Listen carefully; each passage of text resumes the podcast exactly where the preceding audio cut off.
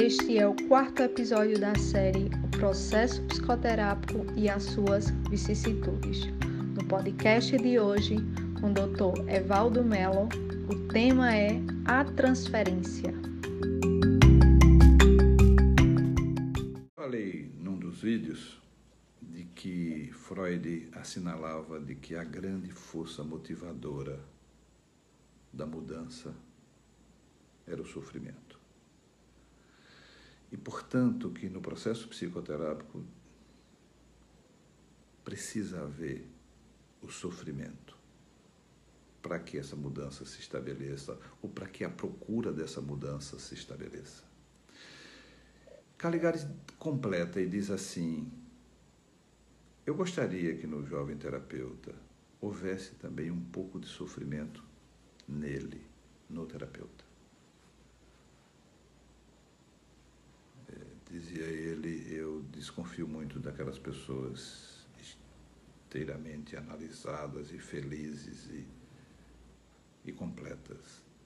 O sofrimento do terapeuta também faz parte do processo deste encontro psicoterápico. Por quê?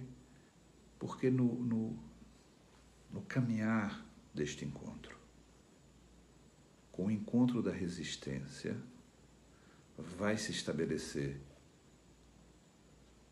principal expressão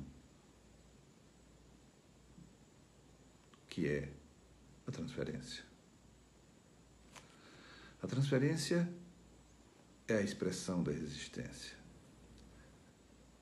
A transferência é, para Freud, a revivência de situações passadas, de emoções passadas, colocadas na figura do, do analista, do terapeuta, e através da, do, do, trabalho desse, desse, desse amor transferencial é que se vai chegar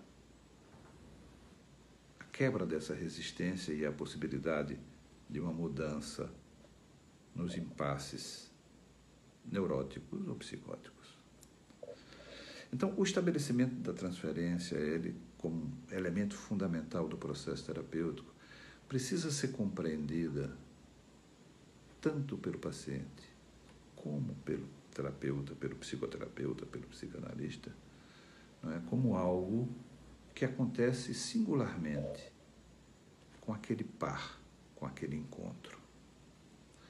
Primeiro, é importante que se diga que o que Freud chama do amor transferencial, ele acontecerá queiram ou não queiram os participantes desse encontro. Eles precisam saber, e principalmente o terapeuta precisa saber, o que é que ele vai representar para o paciente. Principalmente quando aconteceu o enamoramento. E aí Freud alerta o enamoramento psicanalítico não é em nada diferente do enamoramento da vida dita normal. Ou seja, o enamoramento da relação terapêutica é sempre anormal, como qualquer enamoramento. A compreensão deste aspecto de anormalidade da relação transferencial possibilitará que o terapeuta nem confunda o enamoramento da paciente como sendo uma coisa dirigida à pessoa dele. Este amor transferencial, dizia um psicanalista gaúcho que era um senhor de 60 anos, baixinho, barrigudo, careca, dizia: Veja, eu sou a expressão de que a transferência não tem nada a ver com o objeto externo. Porque vocês acreditam, as pessoas se apaixonam por mim tem a ver com o objeto interno. Não tem a ver com o charme e nem tem a ver com a sedução da paciente ou do paciente. Tem a ver com o encontro.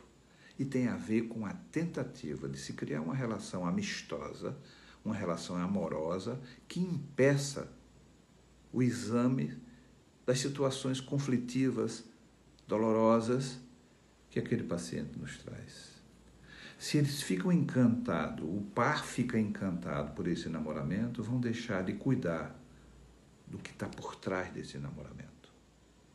E por isso é preciso que o terapeuta, a terapeuta, responda a esse namoramento de uma forma completamente diversa do que responderiam se fosse na situação normal da vida cotidiana. Esse é um dos desafios.